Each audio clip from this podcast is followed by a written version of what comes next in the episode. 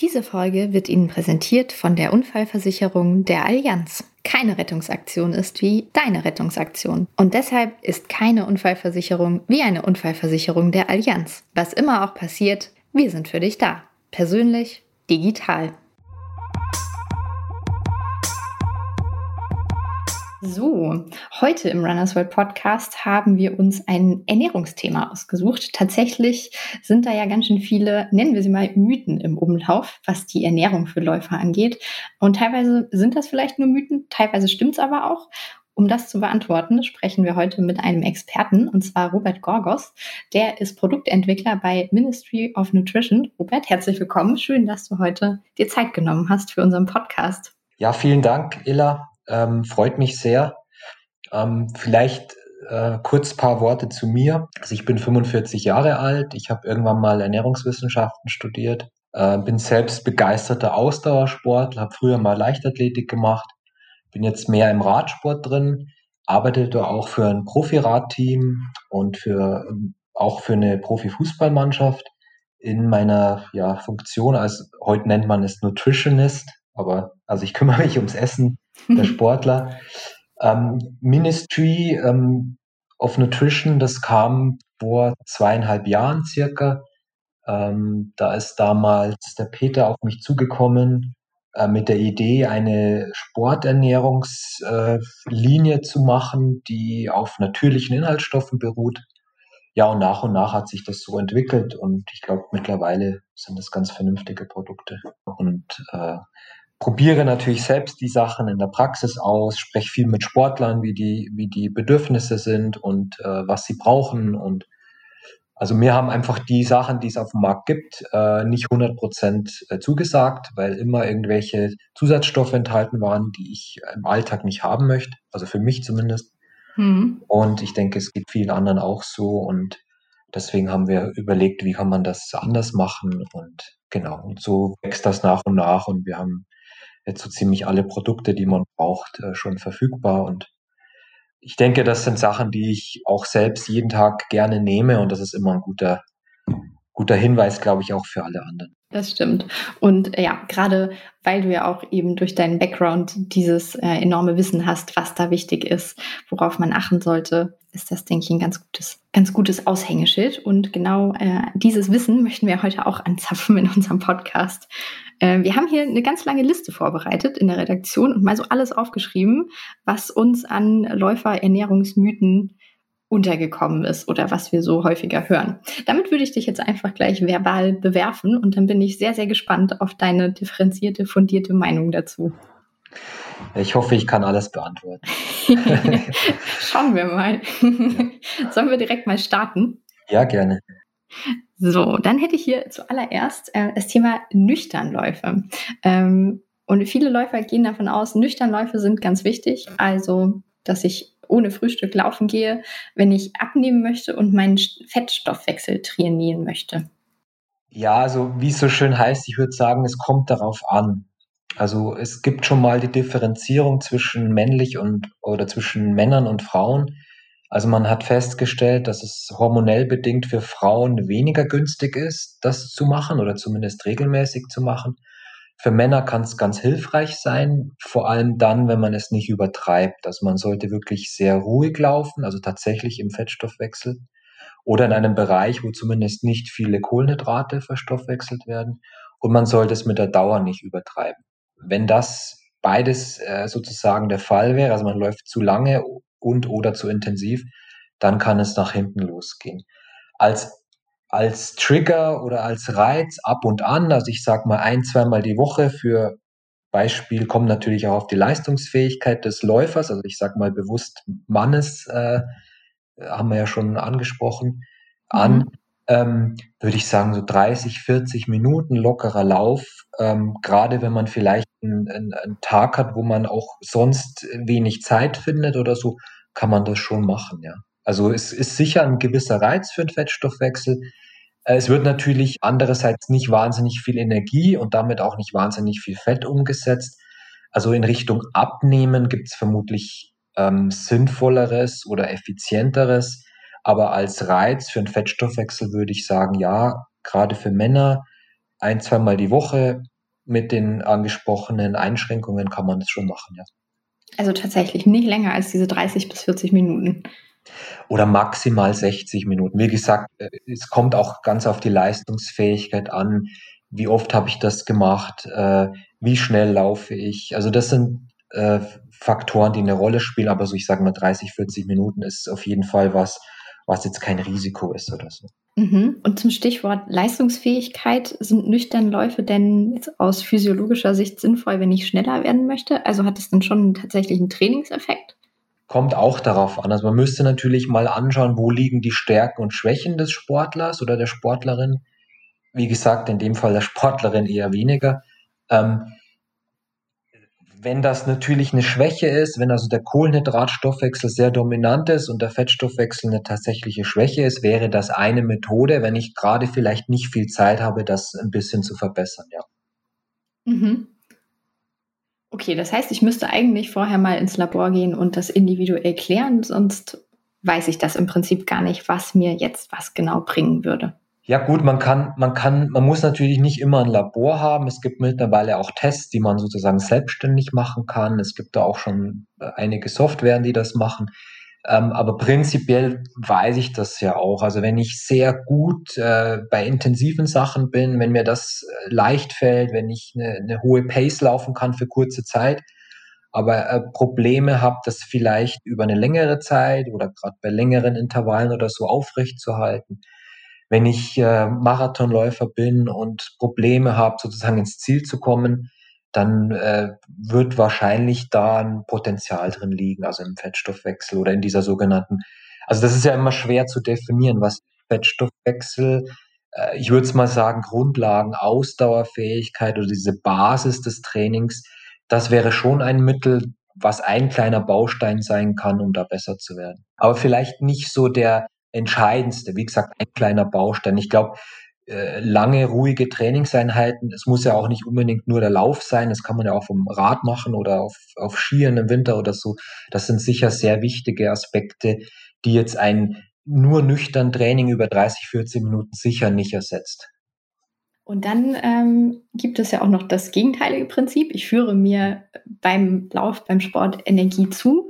Ja. Stichwort Energiegels, dazu gleich dann ja. nochmal ausführlichere Fragen. Aber es gibt auch so ein bisschen den Mythos, dass man gar nicht so viel Energie aufnehmen könne, wie man verbrennt, während man läuft, also über Gels, Getränke.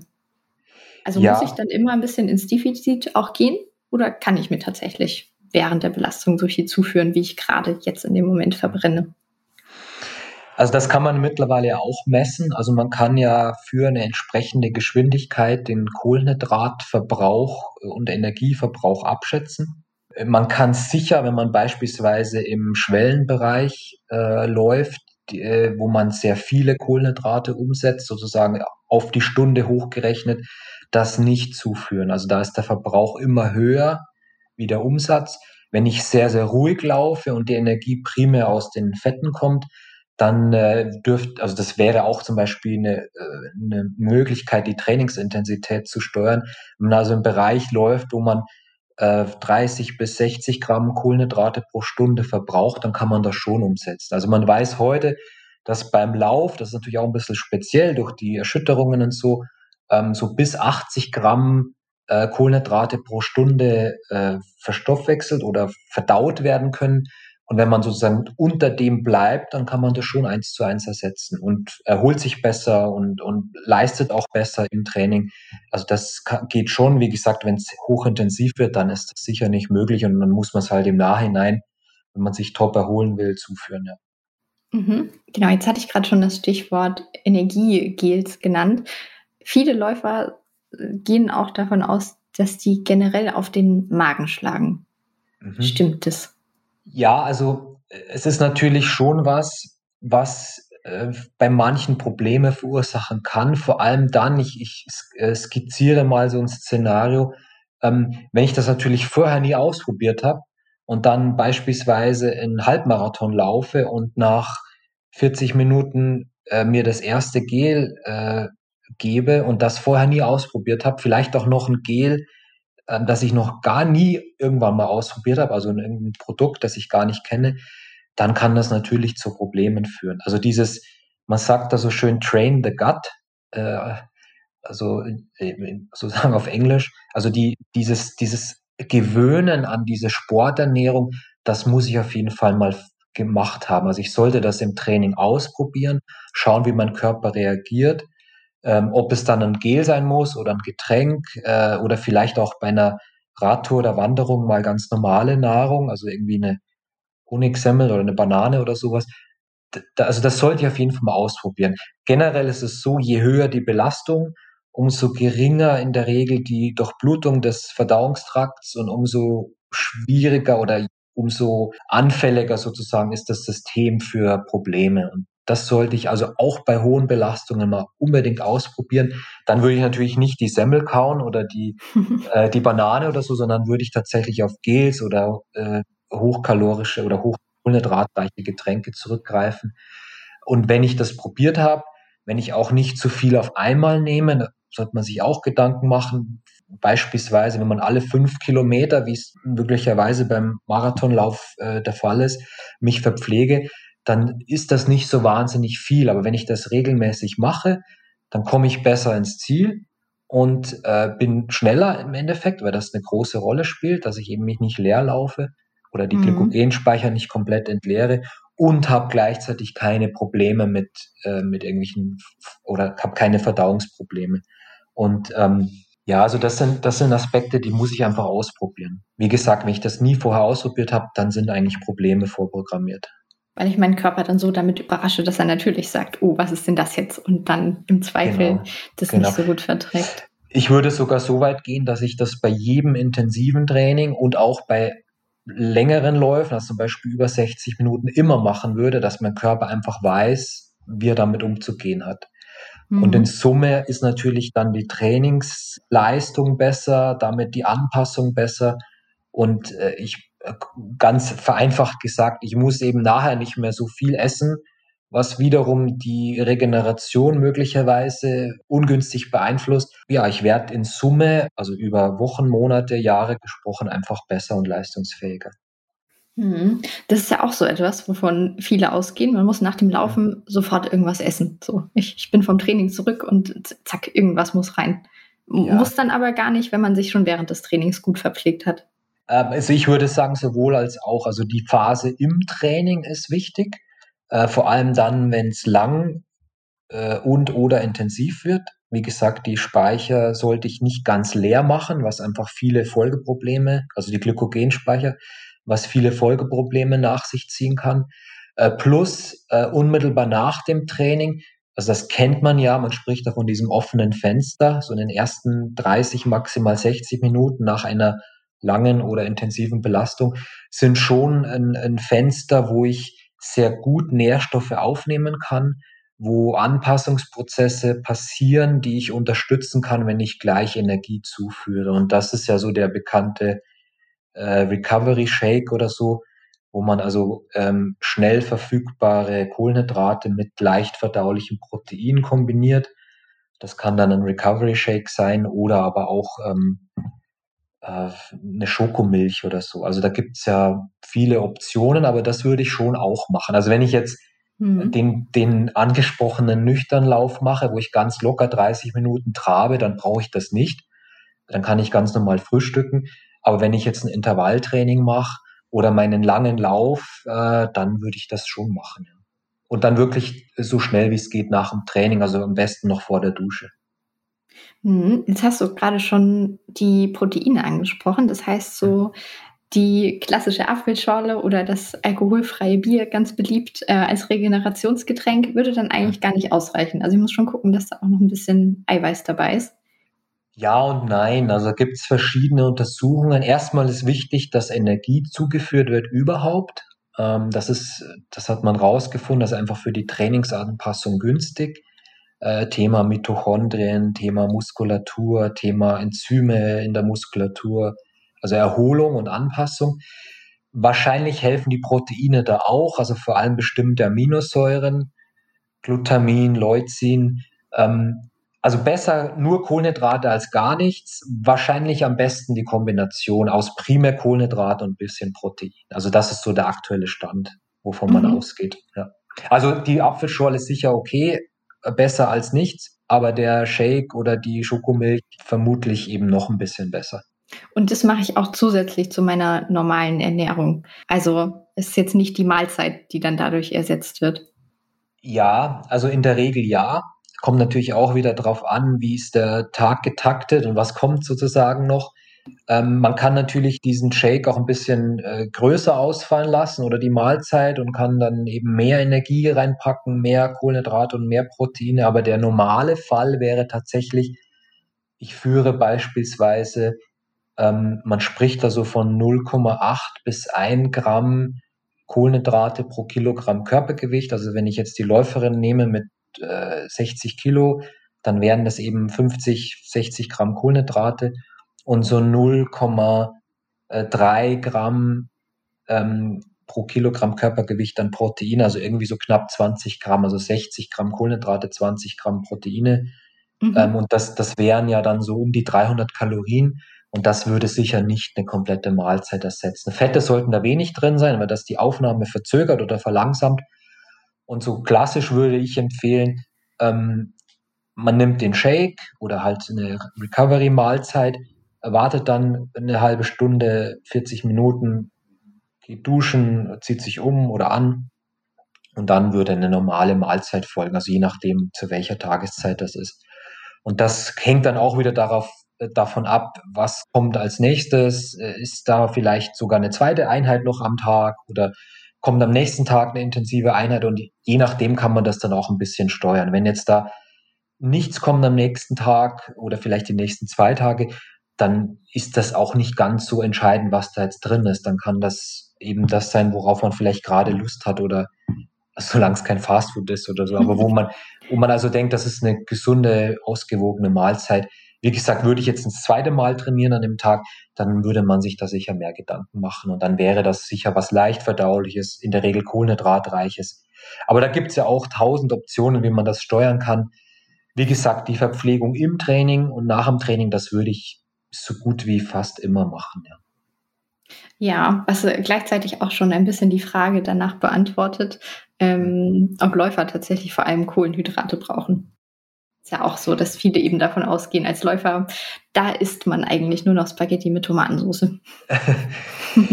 Nein, also auf jeden Fall brauchen sie Kohlenhydrate, äh, vor allem wenn es in den Leistungssportbereich geht. Also wenn ich also wirklich, ich sag mal, mehr wie viermal die Woche oder so Sport treibe. Ich bin mir jetzt auch nicht ganz sicher, wie man das jetzt, wie man das abgrenzt zwischen jetzt Gesundheits- und Leistungssport, wo da die Grenzen liegen. Aber wenn es schon irgendwo um Leistung geht, dann sind sicher Kohlenhydrate sehr, sehr wichtig und die sollten auch einen Großteil der äh, Ernährung ausmachen. Ähm, das müssen jetzt nicht nur Spaghetti sein mit Tomatensauce, sondern äh, in Gemüse und Obst stecken auch Kohlenhydrate oder in Haferflocken oder Kartoffeln oder Hülsenfrüchten. Also es gibt ja sehr natürliche Quellen dafür. Ähm, aber natürlich sind Proteine und ein gewisser Teil, der vielleicht nicht ganz so hoch ist, an, an naturbelastenden Fetten auch wichtig. Also das, äh, also der Läufer ist ja auch ein, ein Mensch, ein ganz normaler Mensch, der funktioniert und entsprechende Nährstoffe braucht und da gehören natürlich bestimmte Proteine oder äh, gehören Proteine und bestimmte Fette äh, genauso dazu.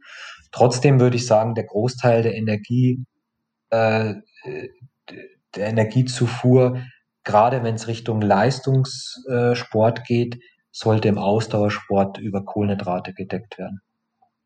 Okay, also grundsätzlich richtig, aber eben auch nicht nur. Genau auf die Kohlenhydrate verlassen. Ja. Mhm. Einen Stichpunkt habe ich hier auch noch zu Krämpfen. Ähm, bei Krämpfen wird ja gemeinhin oft geraten, ja, einfach mal ein bisschen Magnesium nehmen oder auch äh, Gurkensaft sollte ganz gut dagegen helfen. Was sagst du aus Expertensicht? Also Gurkensaft habe ich auch schon gelesen. Da gibt es auch eine Studie dazu. Das kann möglicherweise tatsächlich helfen. Ich habe es selber noch nicht ausprobiert. Ähm, aber wenn ich so in die Praxis schaue, dann würde ich sagen, sind Krämpfe erstmal ein Signal des Körpers für Stopp und ganz häufig ganz banal einfach eine ungewohnte oder sehr hohe Belastung, die der Körper noch nicht bereit ist zu zu liefern sozusagen. Also äh, klassischerweise wird es nicht bei dem 30-minütigen Nüchternlauf im moderaten Tempo passieren, sondern eben bei einer sehr langen oder sehr intensiven Einheit, wo ich vielleicht noch gar nicht darauf vorbereitet bin. Also das ist vielleicht schon mal ein, ein Ansatzpunkt, dass ich eben schlicht und einfach besser trainieren sollte. Mhm. Ist aber nicht immer der Fall. Also es kann sein. Äh, zweiter Aspekt dürfte dann tatsächlich Flüssigkeit sein, jetzt mal unabhängig von irgendwelchen Mineralstoffen, sondern einfach nur Flüssigkeit. Also man weiß, dass bei einem Verlust von etwa zwei Prozent des Körpergewichts an Flüssigkeit die Wahrscheinlichkeit für Krämpfe auf jeden Fall steigt. Also das ist ein Fakt, das ist nicht von der Hand zu weisen. Ähm, dann würde ich irgendwo über Kohlenhydrate nachdenken. Also wenn wirklich die Speicher, die Glykogenspeicher oder die Muskelglykogenspeicher sich dem Ende neigen, steigt vermutlich die Krampfanfälligkeit auch. Ähm, das beobachten wir in der Praxis. Könnte auch ein Signal des Körpers sein, so, so in etwa, mach mal etwas langsamer, ich möchte mich nicht ganz leer machen und ich setze damit sozusagen ein Stoppschild. Mhm. Ähm, also würde ich mir es erklären. Und dann würde ich erst die Mineralstoffe sehen. Also da ist sicher Salz oder Natrium erstmal wichtig. Also man weiß, dass bei einer, äh, bei einer zu sehr geringen äh, Natriumzufuhr der Körper auch Probleme hat, das Wasser überhaupt gut aufzunehmen und äh, im Körper sozusagen zu behalten. Ähm, das spielt aber erst eine Rolle, wenn ich sehr, sehr viel Flüssigkeit verliere und sehr, sehr viel Flüssigkeit auch zuführe. Ähm, Magnesium ist sicher ein wichtiger Mineralstoff, ähm, der eine Rolle spielen kann. Ich würde aber es eher im Zusammenspiel auch mit Calcium, Kalium, eben Natrium sehen. Also es ist immer so ein Elektrolytmix. Und mhm. wenn ich jetzt nur hochdosiert Magnesium nehmen würde und die anderen Mineralstoffe gar nicht beachte, kann ich mir vorstellen, dass, dass äh, bestimmte Muskelfunktionen nicht mehr optimal ablaufen. Und das würde ich eher nicht machen ein bisschen Magnesium zur Entspannung abends, vielleicht auch zum besseren Schlafen oder so, das, das funktioniert schon. Ähm, aber ich würde es immer, also generell in Richtung Krämpfe, so in dieser Reihenfolge, die ich angesprochen habe, sehen. Also ähm, Belastung, ähm, Flüssigkeit, Kohlenhydrate dann erst die Mineralstoffe. Ähm, Gurkenwasser, ja, kann helfen. Also das da, da gibt es Untersuchungen, die vielversprechend sind. Wenn gar nichts von den anderen vier Punkten irgendwie ein Ansatz äh, ist, kann man sicher mal ausprobieren. Und das ist auch so ein, also Krämpfe sind grundsätzlich auch eine individuelle Sache. Also es gibt, äh, es gibt äh, Läufer, hängt vielleicht mit der Muskelstruktur, mit dem Muskeltonus auch zusammen, die eher anfällig sind für Krämpfe und andere, die hatten ihren, in ihrem ganzen Leben noch nie einen Krampf. Also es ist schon eine bisschen individuelle Sache. Mhm. Ähm, natürlich sehr unangenehm und äh, es gibt sicher auch sehr, sehr, äh, also Weltklasse-Läufer, die damit Probleme haben. Aber wie gesagt, es, man kann es nicht sagen, das hilft oder das ist es. Äh, das muss man so ein bisschen rausfinden. Aber ich würde es so in der Reihenfolge sehen, die, die ich angesprochen habe. Ja, gute Tipps auf jeden Fall und mhm. sehr interessant, wie ich finde, dass es eigentlich so viel anderes gibt und sich dann irgendwie trotzdem diese Magnesium-Geschichte durchgesetzt hat. Ja, also Magnesium setzt tatsächlich den Muskeltonus so ein bisschen herab, soweit ich das weiß, ähm, und kann sozusagen das, das Gefühl einem geben, dass man vielleicht kurzfristig weniger Krämpfe hat. Wenn man dann aber beim nächsten Mal laufen geht, glaube ich, hat es keinen so immensen Einfluss. Mhm. Also ähm, wie gesagt, man muss immer das ganze Bild sich anschauen und wo, wo, wo kann ich ansetzen. Am Thema vegane Ernährung, da scheiden sich ja so ein bisschen die Geister dran. Äh, es gibt sowohl Leute, die sagen, das sei leistungshemmend, andere sagen, bei mir wirkt das sogar leistungsfördernd. Hast du eine Tendenz, was du da raten würdest? Also generell bin ich der Meinung, das muss jeder für sich entscheiden und spielen so viele Faktoren damit rein, also Ethik und Umwelt und äh, ja, Preis, was bezahlt wird für tierische Produkte. Ähm, ich denke mal, die Diskussion, die sollte geführt werden und das ist ganz wichtig. Ähm, wir haben unsere Produkte bei Ministry vegan gemacht, gar nicht so sehr aus dem, aus dem Grund, weil, weil wir davon überzeugt sind, dass das die einzige, der einzig richtige Weg sind, sondern einfach aus der, aus der Überzeugung heraus, dass diese Produkte von jedem vertragen werden. Also da geht es auch um Magen-Darm und Beispiel, wenn ich Laktose drin habe oder äh, die andere tierische Proteine, die einfach von vielen nicht so gut vertragen werden. Das ist der Hauptgrund. Mhm. Ähm, aus leistungsphysiologischer Sicht bin ich der Meinung, eine sehr vielseitige Ernährung, die alle Lebensmittelgruppen beinhaltet, wozu auch hm, Eier, Milchprodukte, äh, Fleisch und Fisch gehören, ist langfristig vermutlich die bessere ähm, Gewährleistung, dass ich alle Nährstoffe in guter Verfügbarkeit bekomme. Äh, ich persönlich würde jetzt eher eine, eine Mischkost empfehlen, die man vielleicht sehr pflanzenbetont äh, zusammenstellen kann. Also wo jetzt kein so großer Anteil an tierischen äh, Produkten dabei ist.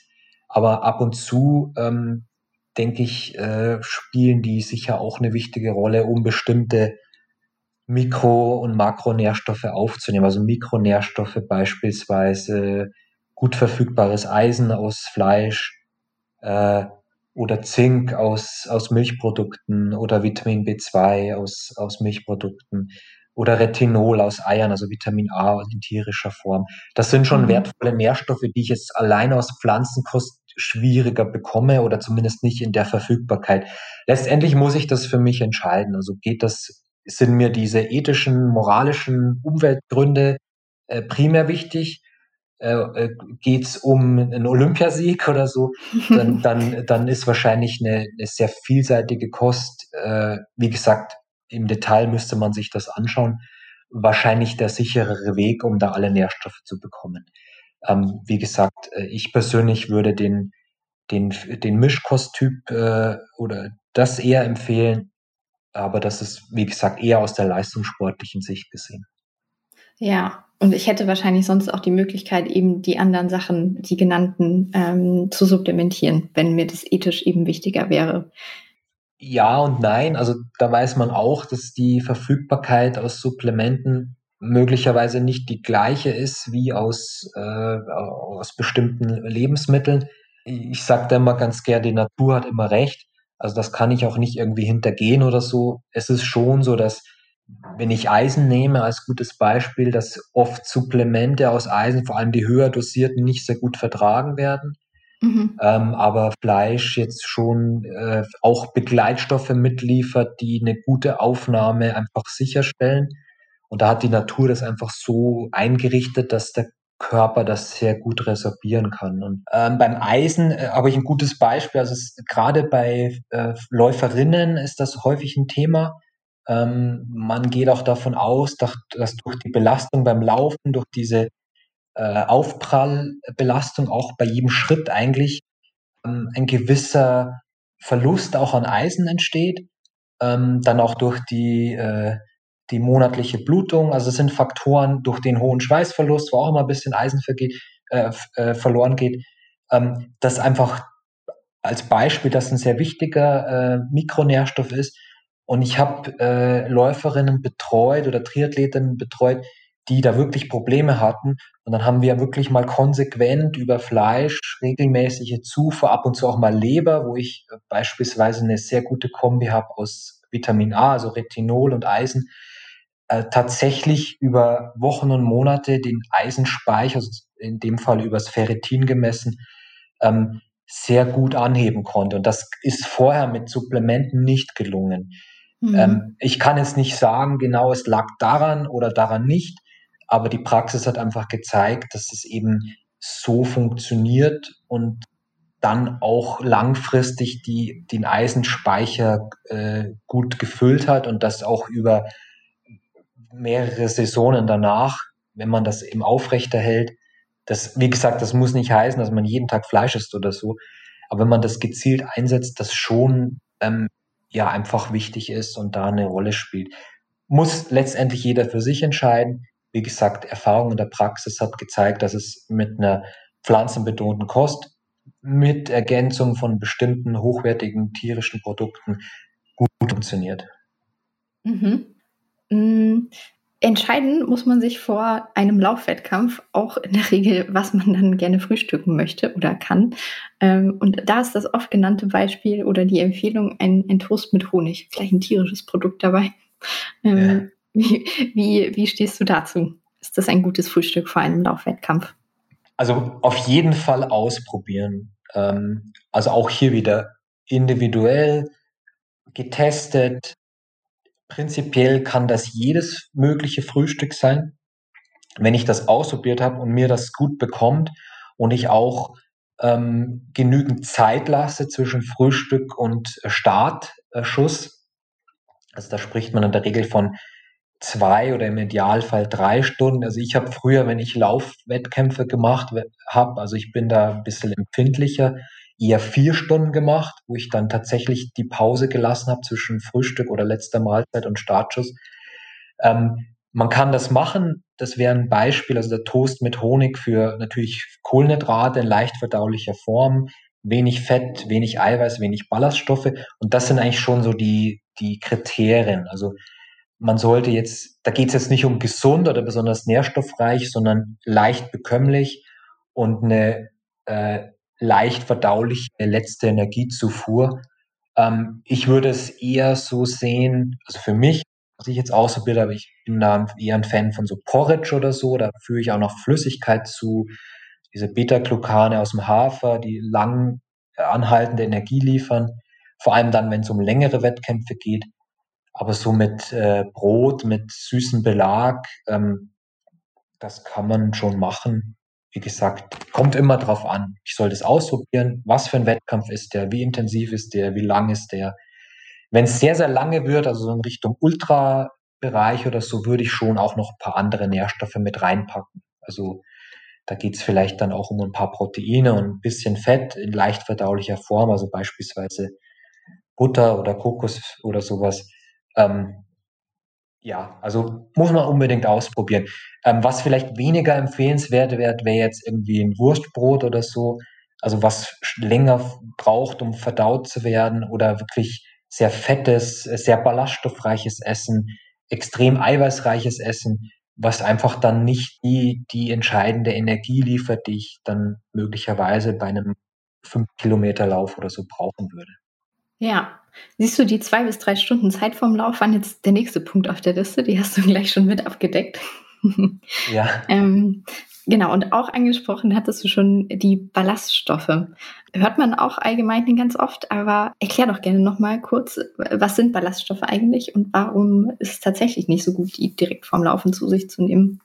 Also Ballaststoffe ähm, sind unverdauliche oder weitgehend unverdauliche Substanzen in Pflanzen. Äh, man kennt es beispielsweise als Schalenbestandteile in einem, in einem Vollkornbrot oder so, die also teilweise von Darmbakterien umgesetzt werden und günstig zum Beispiel für die Darmflora sind, die natürlich irgendwo dem äh, Stuhl Volumen geben, also wichtig sind für, für den Stuhlgang und viele gesundheitlich positive Aspekte mit sich bringen. Also da gibt es auch super Untersuchungen, dass Naturvölker, die übermäßig viele Ballaststoffe oder mehr als jetzt ein äh, jemand, der gar nicht darauf achtet, zuführen, deutlich weniger mit irgendwelchen Zivilisationserkrankungen, vor allem im Magen-Darm-Trakt zu tun haben. Also sie sind sehr wichtig für die Ernährung und wichtiger Bestandteil, vor allem aus Gemüse und Obst, äh, gewisser Zahl von Vollkornprodukten. Also das ist sehr wichtig ähm, kann aber auch zu Problemen führen, wenn ich also zum Beispiel kurz vor dem Lauf was sehr ballaststoffreiches äh, zuführe.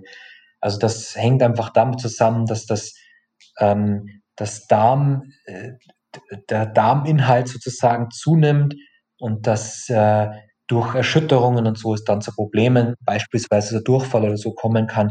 Also wenn ich mhm. wirklich ein, ein intensives Training vor mir habe, ähm, oder einen Wettkampf möglicherweise sogar, dann sollte ich da ein bisschen drauf schauen. Ich würde dann wirklich empfehlen, am Tag vorher, also gerade wenn es um Wettkampf geht, und auf jeden Fall in der Mahlzeit vorher eher die Ballaststoffzufuhr runterzufahren. Also dann eben nicht das Vollkornbrot, sondern das hellere Brot nehmen und nicht den, das, den Vollkornreis oder so, sondern einen ganz normalen Reis zu nehmen. Und ähm, generell, das ist jetzt meine Meinung, bin ich auch ein großer Fan davon, einen größeren Anteil der Ballaststoffe über, über Gemüse und Obst zu nehmen und weniger jetzt über Getreideprodukte oder so. Also wie gesagt, muss man auch ausprobieren, aber das ist so die generelle Empfehlung. Die speichern auch ein bisschen Wasser, also man hat, ist dann vielleicht auch so ein bisschen äh, ein halbes Kilo oder so schwerer. Äh, wenn man mhm. das dann weglässt, würde man das vielleicht noch verlieren und äh, sind, wie gesagt, sehr, sehr wichtig und auf keinen Fall in der täglichen Kost zu vernachlässigen. Aber auch wieder hier, wenn es um Leistungssport geht, um intensives Training äh, und oder Wettkampf, dann äh, würde ich da ein bisschen äh, drauf achten. Ja. Äh, gibt es denn einen faktischen Unterschied zwischen den Ballaststoffen in Vollkornprodukten und in Obst und Gemüse? Ja, also da spricht man von den sogenannten löslichen und unlöslichen Ballaststoffen. Ähm, das ist, glaube ich, ein sehr äh, weites Feld, sagt man so schön.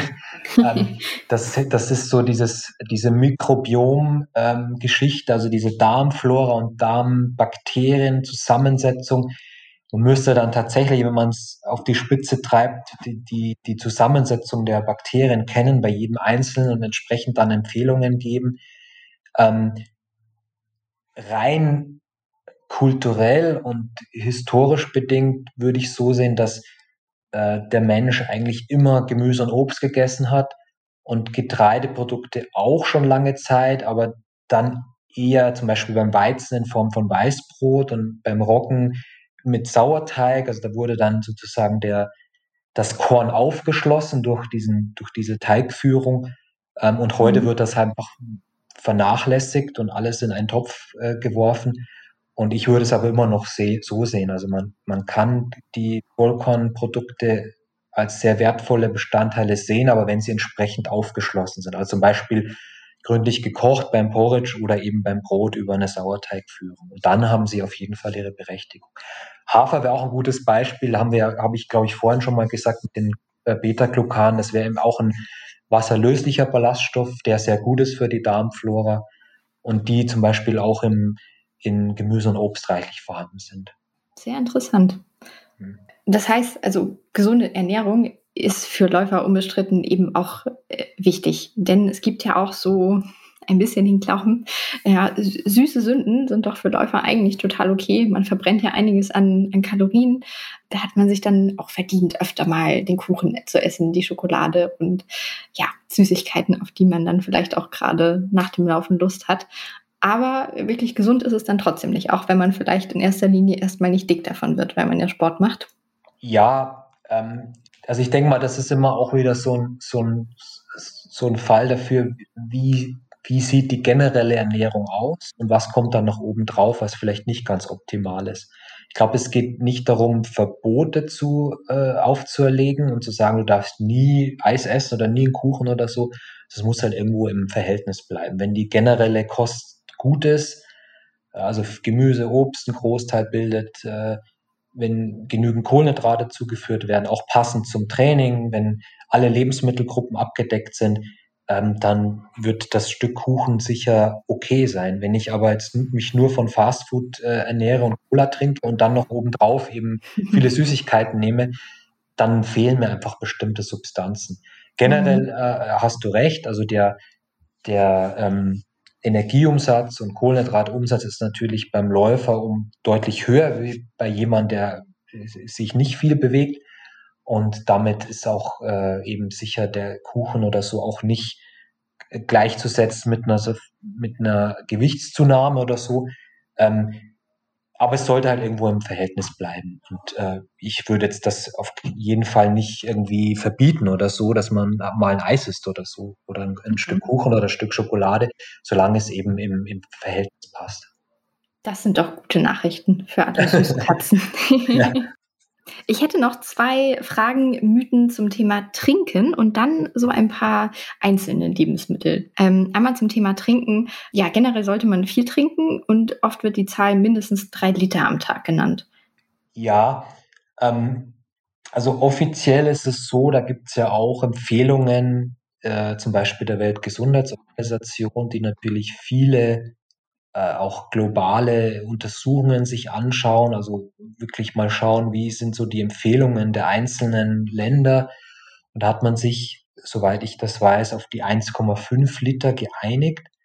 Ähm, bei einer Mischkost, also man muss ja auch immer schauen, dass auch Lebensmittel Wasser enthalten und äh, sozusagen die Trinkmenge, die empfohlen wird für einen Menschen, der sich jetzt nicht groß körperlich anstrengt, also wir müssen ja auch über äh, Berufe nachdenken, wo Schweiß verloren wird, äh, oder eben den Sportler, ähm, da spricht man von diesen 1,5 Litern. Wenn ich jetzt einen Läufer nehme, der vielleicht im Schnitt am Tag sich, ich nehme jetzt einfach mal eine Zahl, eine Stunde laufend fortbewegt, der wird mhm. da schon, der wird da schon je nach äh, Körperzusammensetzung, Körperoberfläche, Außentemperatur, Laufintensität und so weiter, Luftfeuchtigkeit, das spielt alles mit rein, eine erhebliche Menge an Flüssigkeit verlieren, die irgendwo zwischen einem halben und zwei Liter liegt, jetzt mal ganz grob gesagt, pro Stunde. Und dann komme ich mit den drei Litern schon ganz gut hin. Also wie gesagt, für den Läufer könnte das schon ganz gut passen. Ähm, man weiß auch, so dass der, dass der Körper da sehr gut funktioniert, also zumindest in den meisten Fällen. Und äh, das ist so ein bisschen altersabhängig, so bis zum 50., 55. Lebensjahr, das sehr gut übers Durstgefühl steuert. Danach scheint das etwas äh, schlechter zu werden. Also die, dieses, äh, äh, diese Regulation mit Durst und Flüssigkeitsbedarf. Ähm, also das ist schon ein guter Hinweis in der Regel. Ja. Also allein das Durstgefühl. Ähm, aber wie gesagt, äh, ich würde jetzt mal sagen, wenn wir über die drei Liter sprechen, ähm, für jemand, der sich gar nicht bewegt und nur am Schreibtisch sitzt, äh, beispielsweise im Winter oder so, ist das vermutlich etwas zu viel oder das braucht man wahrscheinlich dann nicht bei einer normalen Mischkost, die auch Flüssigkeit enthält. Ähm, bei einem Läufer, der so im Schnitt eine Stunde am Tag oder so trainiert, könnte das ganz gut passen. Mhm. Also sagen wir mal grundsätzlich ein ganz guter Richtwert. Ja. Hm, speziell hört man auch oft im Marathon, da kann man eigentlich unterwegs gar nicht genug trinken. Also was immer da ist, trinken, trinken, trinken. Ist es wirklich so ratsam? Kommt darauf an. Also äh, auch da äh, kenne ich Untersuchungen, die äh, ganz interessant sind. Da hat man also gerade in der großen Marathonbewegung, ich weiß jetzt gar nicht, 70er Jahre oder so, 80er Jahre, wo in jeder Großstadt also ein Marathon angeboten wurde, hat man eben irgendwann auch alle fünf Kilometer diese Verpflegungsstationen eingerichtet und eben häufig nur Wasser gereicht, also auch wieder Stichwort Elektrolyte oder Mineralstoffe. Ähm, blankes Wasser und wenn ich jetzt sehr langsam laufe und sehr lange brauche für den, also als Beispiel für den Marathon und bei jeden fünf Kilometern stehen bleibe und reichlich Flüssigkeit zuführe, kann das tatsächlich auch zu Problemen führen. Also man spricht da von der sogenannten Hyponatremie, also man hat zu wenig Salz im Körper im Verhältnis zur Flüssigkeit und das führt in, im schlimmsten Fall zu Ödemen ähm, und wirklichen Problemen. Ähm, das ist auch tatsächlich vorgekommen. Also man sollte sich schon einen gewissen Plan zurechtlegen, äh, was das Trinken angeht. Und ich würde im Marathon auch immer eine Energie- und äh, Salz- oder Elektrolytzufuhr empfehlen wo ich also tatsächlich beispielsweise alle fünf Kilometer ähm, 150 bis 200 Milliliter Flüssigkeit zuführe, die eben auch Kohlenhydrate und ein paar Salze enthält. Und dann funktioniert das sehr gut. Wenn ich nur Wasser trinke, ähm, dürfte das im Marathon nicht so optimal sein. Um eben nicht einfach alle Mineralstoffe aus dem Körper auszuschwitzen und nicht nachzufüllen. Ja, also da geht es vor allem um Natrium, aber in dem Fall natürlich auch um die Kohlenhydrate. Also wie, auch kommt wieder darauf an, wie schnell ich laufe und wie viel ich verbrauche, aber in der Regel werde ich ja versuchen, möglichst schnell ins Ziel zu kommen und dann sind die Kohlenhydrate sicher hilfreich. Mhm. Thema Kaffee, das ist ja meine heimliche Leidenschaft, obwohl so heimlich eigentlich nicht. Alle Kollegen müssen das, glaube ich. Ähm, der hat den Ruf, den Körper zu entwässern und sei daher nicht so ratsam. Ähm, muss ehrlich zugeben, den ganz aktuellen Stand kenne ich nicht. Äh, ich habe mich mal beschäftigt, so vor zwei bis drei Jahren, und da gab es eine schöne Studie dazu, die das widerlegt hat. Also die hat gesagt, ähm, ich kann jetzt leider auch den Namen der Studie nicht nennen, aber ich bin mir sehr sicher, ich habe das gelesen, ähm, dass das nicht stimmt und dass auch Kaffee zur Flüssigkeitszufuhr zu zählen ist ich bin da immer ein bisschen skeptisch mit Studien. Ich sage immer oder ich empfehle immer gerne, das einfach auszuprobieren, wie sich das anfühlt. Mhm. Und wenn ich natürlich sehr viel Kaffee trinke und dann vielleicht übermäßig viel auf die Toilette gehen muss, dann ist das für mich eben etwas, was möglicherweise entwässernd wirkt, obwohl die Studie das vielleicht sogar widerlegt. Ähm, grundsätzlich würde ich halt immer sagen, kommt drauf an oder man muss halt schauen, wie das sich auswirkt, es ausprobieren und als alleinige Flüssigkeitszufuhr würde ich es jetzt nicht empfehlen, auch aus anderen Gründen natürlich. Aber generell Kaffee natürlich okay, ähm, hat auch viele gesundheitliche Effekte in vielleicht nicht in Übermaß, äh, weil es vielleicht dann auch den Platz wegnimmt für Wasser oder so. Ähm, und natürlich auch zu viel Koffein dann ein Problem sein kann. Ähm, aber wenn man jetzt zwei, drei Tassen am Tag trinkt, äh, glaube ich, überwiegen die positiven Effekte. Und vielleicht muss man noch dazu sagen, wenn natürlich nicht ähm, mächtig viel Sahne und Zucker und so im Kaffee drin ist, was natürlich viel Energie liefert und möglicherweise dann ähm, ja einfach zu einem Energieüberschuss führt. Ja, dann bin ich beruhigt, dass man grundsätzlich ja. auch als Läufer weiter Kaffee trinken darf. Mm, wir hatten eben über den Eisenwert schon ein bisschen gesprochen, beziehungsweise du hattest das erklärt. Ähm, Spinat hat ja auch so den Ruf, ein sehr guter Eisenlieferant zu sein.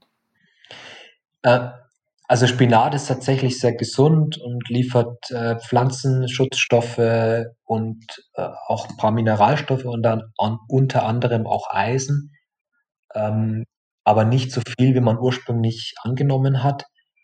Und enthält auch bestimmte Hemmstoffe, also ein bisschen Oxalsäure zum Beispiel, die die Aufnahme von Eisen verschlechtern kann.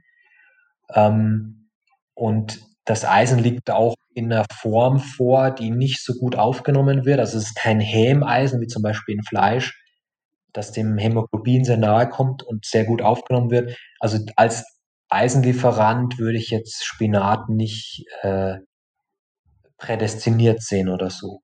Mhm. Ähm, also das ist tatsächlich, aber ja, das ist tatsächlich sowas wie ein Mythos oder so. Also Spinat sicher sehr gut und gesund, aber jetzt nicht primär als Eisenlieferant.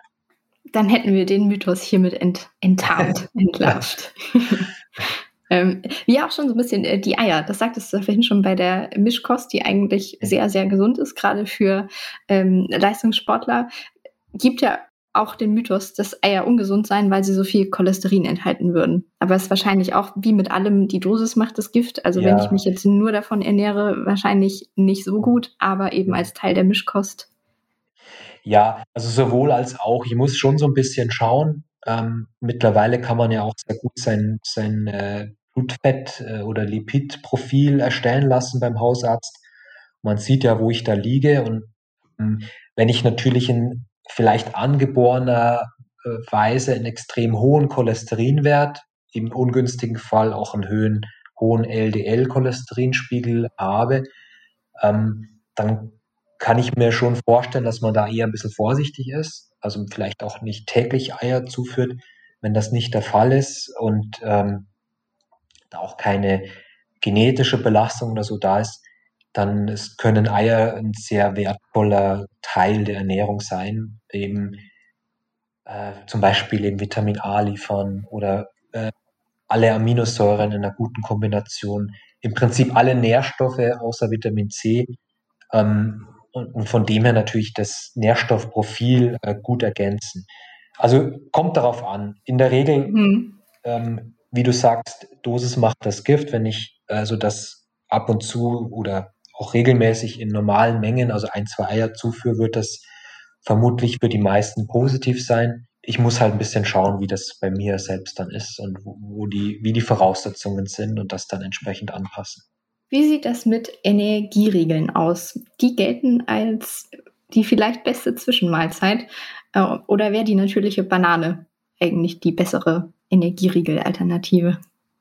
Auch da muss ich schauen, kommt drauf an. Also die Banane ist natürlich reich an, an natürlichen Nährstoffen, reich an Kalium, äh, Magnesium, leicht verdaulichen Kohlenhydrat und könnte zum Beispiel vor einem, also vielleicht auch knapper, als wir vorhin von den zwei bis drei Stunden gesprochen haben, vor einem äh, intensiven Training ein guter Energiespender sein. Muss ich natürlich auch ausprobieren. Ähm, vor allem dann, wenn sie ein bisschen reifer schon ist, also vielleicht schon so braune Punkte auf der Schale hat. Wenn ich natürlich lang anhaltend gesättigt sein will, dürfte das nicht so optimal sein, weil ich einfach relativ schnell wieder hungrig bin. Dann wäre vielleicht ein möglichst natürlicher Energieregel die bessere Alternative, der zum Beispiel auch ein bisschen Fett und Proteine enthält. Aber da muss ich halt auch schauen, was ist das für ein Riegel? Hat der viele Substanzen, die ich vielleicht gar nicht kenne? Ähm, sind da Zusatzstoffe enthalten, Süßstoffe enthalten? Also auch da, Natur ist sicher immer besser. Und wenn das ein natürlicher Riegel ist, der aus natürlichen oder naturbelassenen Zutaten zusammengesetzt ist, kann das schon eine gute Zwischenmahlzeit sein, ja. Okay, eine Frage habe ich tatsächlich noch auf der Liste, ähm, was das Timing der Nahrungszufuhr angeht. Es gibt allgemein hin den, ja, jetzt sage ich schon wieder, oft gesagt heute den Mythos, ähm, dass man abends nicht mehr so viel essen sollte. Ich mag das immer nicht so recht glauben, ähm, weil es ungesund sei und man sollte es schon gar nicht machen, wenn man gerne abnehmen möchte. Hat das wirklich so einen großen Effekt? Das ist eine schwierige Frage, die man, glaube ich, nicht so mit Ja oder Nein beantworten kann. Also generell geht es erstmal um ähm, eine Energiebalance, äh, unabhängig davon, wann ich die Energie zuführe. Also ich habe über äh, Alltag äh, und Training, ich gehe jetzt einfach mal vom Läufer aus, einen Energiebedarf X und entsprechende Energiezufuhr Y. Und wenn das groß sozusagen auseinanderklafft, dann kommt es eben zu Problemen. Also dann kann ich entweder mein Gewicht nicht halten oder ich, also sowohl nach oben als auch nach unten. Mhm. Ähm, wahrscheinlich ist es schon so, dass auch vom Biorhythmus und von der Organfunktion und so es besser ist, wenn man spät abends auf übermäßig große Mahlzeiten verzichtet vor allem auf Mahlzeiten verzichtet, die schwer verdaulich sind und ähm, sehr lange sozusagen brauchen, um überhaupt äh, ja umgesetzt zu werden. Ähm, also ich würde da schon eher gerade, wie du sagst, wenn es um Gewichtsreduktion geht, schon das Abendessen so auf jeden Fall im Auge haben. Also da würde ich jetzt keine äh, Schweinshax oder so empfehlen. Mhm. Ähm, das kennt man ja auch, also da schläft man einfach nicht so entspannt oder in der Regel nicht so entspannt, sondern mhm. eher äh, Suppen, leichte Reisgerichte oder Gemüsegerichte, je nachdem, was man gerne mag oder wie auch das Training war, was, was einem zusagt. Also eher so diese wirklich leicht verdauliche Kost bevorzugen und auch vielleicht so als, als, als Idee sich überlegt, wie lange braucht das, um verdaut zu werden und möchte ich da schon sozusagen erholsam schlafen. Ähm, mhm. Ähm, die Gemüsesuppe dürfte recht schnell umgesetzt sein und da, die kann ich vielleicht auch mal kurz vorm Schlafengehen äh, noch, noch essen. Mhm. Ähm, die, das, das Grillsteak äh, mit, mit Backofenkartoffeln dürfte etwas länger dauern und äh, die sollte ich vielleicht dann eher an äh, zu einem früheren Zeitpunkt äh, essen oder so. Also das, das kann man sich ja so zusammen, also kann man sich überlegen und dann entsprechend äh, entscheiden. Das wird sicher nicht immer optimal sein, aber so die Regel, wenn ich also immer die größte und schwerst verdauliche Mahlzeit am späten Abend zuführe, ist das, denke ich, nicht so optimal. Hm. Was mir jetzt gerade im Zuge dieser Frage noch einfällt, ist äh, das Prinzip intermittierendes Fasten. Also mhm. Die Nahrungsaufnahme auf einen gewissen Zeitkorridor am Tag zu beschränken. Acht ja. Stunden ist, glaube ich, so ein gängiger Wert. Welche mhm. Vor- und Nachteile kann das denn haben? Also ich sehe das so, auch wieder kommt darauf an. ähm, ähm, ich sage immer, kommt darauf an, wenn ich es nicht weiß, nicht mal. Also die, die ähm, ähm, also ich glaube, dass sich diese Systeme, die ja eigentlich oder diese Überlegungen, die eigentlich darauf beruhen, dass ich meinen äh, Hormonhaushalt beeinflusse und im zweiten ähm, vielleicht auch die Verdauungsorgane entlaste und der Körper lernt, mehr auf Fette als Energieträger zurückzugreifen, weil er eben lange Zeit keine Energie von außen zugeführt bekommt, ähm, dass sich das einfach auch ein bisschen abstumpft. Also der Körper gewöhnt sich eben auch daran und dann werden die Effekte etwas geringer ausfallen und es passt sich, das System passt sich immer an. Mhm. Grundsätzlich ist es sicher ab und zu gut, ähm, einfach aus den benannten Gründen, also Hormone und äh, Verdauung, ähm, Entlastung, ähm, Fettstoffwechsel. Ähm, ich glaube nicht, dass ich das machen würde an einem intensiven Trainingstag, wo es wirklich um Leistung geht, mhm. sondern vielleicht eher an einem sehr erholsamen Tag oder an einem freien Tag, wo ich vielleicht nicht viel vorhab. Da kann man das vielleicht mal machen und in der Praxis vielleicht dann ein frühes Abendessen und am nächsten Tag ein spätes Frühstück oder so machen, ähm, dann kann man das sicher ganz gut auch einbauen in die, in die Woche. Ich würde es jetzt als Leistungssportler zum Beispiel nicht jeden Tag empfehlen oder so. Also da gibt es auch schon Untersuchungen, die zeigen, dass eben gerade bei hochintensiven Sachen das sich ungünstig auswirken kann. Ähm, und man kann ja auch irgendwie einen Kompromiss gehen. Also man kann ja sagen, wenn ich einen gewissen Effekt haben will, dann mache ich vielleicht nicht 16 Stunden, sondern mache vielleicht nur 12 Stunden oder so. Habe auch schon gewisse Effekte. Mhm. Und 12 Stunden sind ja durchaus ein, ein Maß, das in der Praxis auch oder eine Zahl, die in der Praxis ganz gut umsetzbar ist. Man beispielsweise dann um 19 Uhr zu Abend isst und um 22 Uhr zu geht. Also auch das eigentlich positiv dann äh, ja umgesetzt hat, diese Empfehlung dann am nächsten Tag um, um sieben oder acht Frühstück, was ja auch normal eigentlich ist, dann habe ich ja. das sozusagen äh, positiv von beiden Seiten her. Also ich habe nicht die Beeinträchtigung äh, der möglichen Leistungsfähigkeit und habe trotzdem eine gewisse Pause, wo gewisse Effekte auch schon eintreten. Wie gesagt, ich glaube schon, dass man das ab und zu machen kann. Ich würde es nicht jeden Tag empfehlen, ähm, aber kommt immer drauf an, wer ist das, ähm, wie ist die zusammen, die Körperzusammensetzung, wie ist die, wie ist der Stoffwechsel, was steht im Training an. Also muss das immer so ein bisschen differenziert sich anschauen. Ja, Robert, ich fand es total interessant, was du erklärt hast. Ich glaube, den einen oder anderen Mythos haben wir tatsächlich entlarvt. Ähm, grundsätzlich finde ich es aber toll zu hören, dass es auch in ganz vielen Fällen drauf ankommt und es individuell ist, was die Ernährung angeht und dass man da den für sich besten Weg finden kann und sollte. Ja, vielen Dank auch. Also für mich war es auch interessant. Dankeschön.